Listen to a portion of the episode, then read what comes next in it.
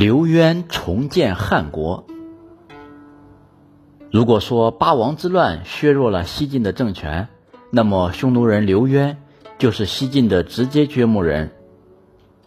刘渊是匈奴贵族左贤王刘豹的儿子，从小就好学，才能出众。他拜上党儒生崔游为老师，学习儒家各种经典著作。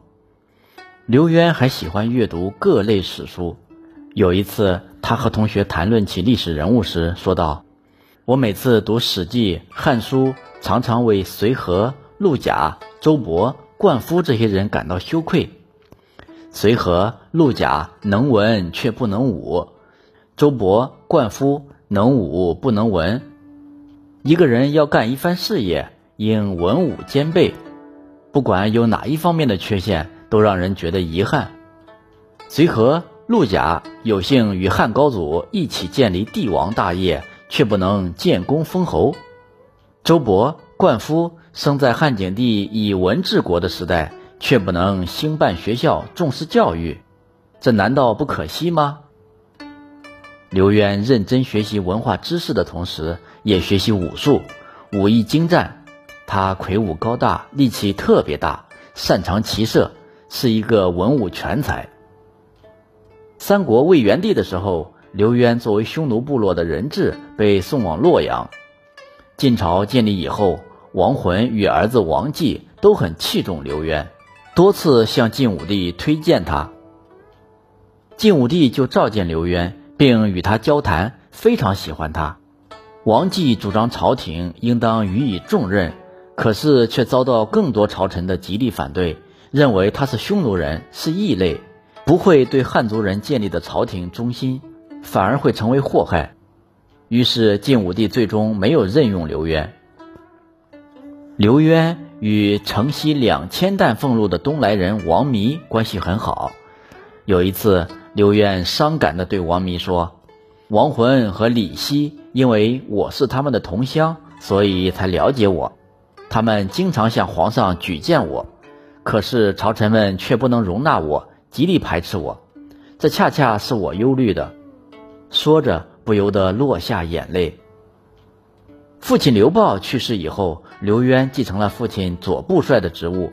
后来，晋武帝又任命他为北部都尉。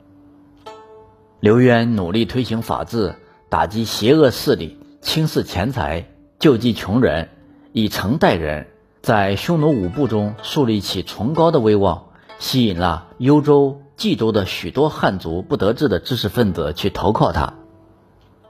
晋武帝司马炎死后，他的白痴儿子司马衷即位，相继发生了贾后的宫廷政变和八王之乱，晋王朝的局势一片混乱。刘渊认为起兵的时机成熟了。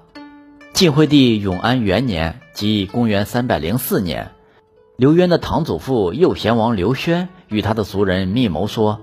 自从汉朝灭亡以来，我们的单于也只是徒有虚名，连一寸土地都没有，其他的王侯都沦落到跟平民百姓没有什么区别了。如今我们的族人虽然衰落，但也有两万多人，怎么能够俯首帖耳地充当别人的奴隶而虚度一生呢？左贤王刘渊是天下少有的英雄豪杰，这是上天不想让我们匈奴族衰败呀。现在司马氏的几个兄弟互相残杀，天下乱的就像湖里烧开的沸水。这正是上天赐给我们光复祖宗事业的大好时机。于是族人纷纷响应，共同推举刘渊为大单于。刘渊到达左国城以后，刘轩等人给他奉上大单于的称号。短短的二十天，就有了五万人跟随他起兵反晋。刘渊于是建都离石县。同年十月，刘渊将都城迁移到左国城。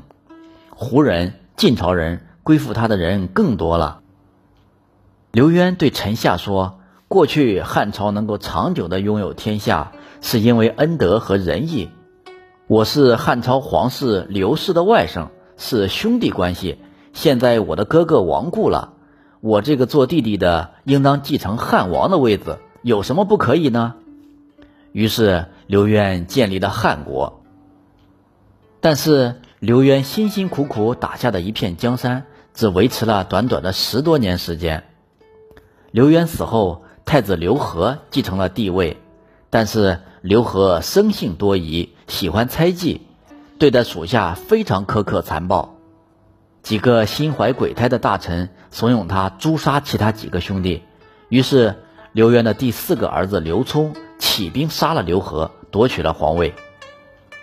刘聪骁勇超人，博览群书，善于写文章，能使用三百斤张力的大弓，并结交了京都许多名士。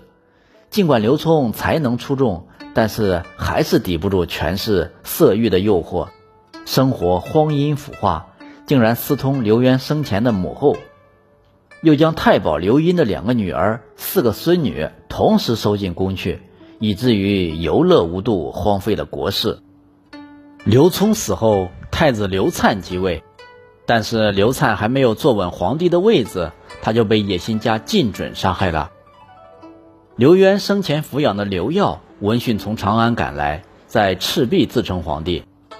太兴二年，即公元三百一十九年六月，刘耀知道汉国的旗号已经失去对汉人的号召力，改国号为赵，这就是历史上前赵。刘渊兴建的汉国，在历史上只存在了短短的十六年，就像流星划过般匆匆的陨落了。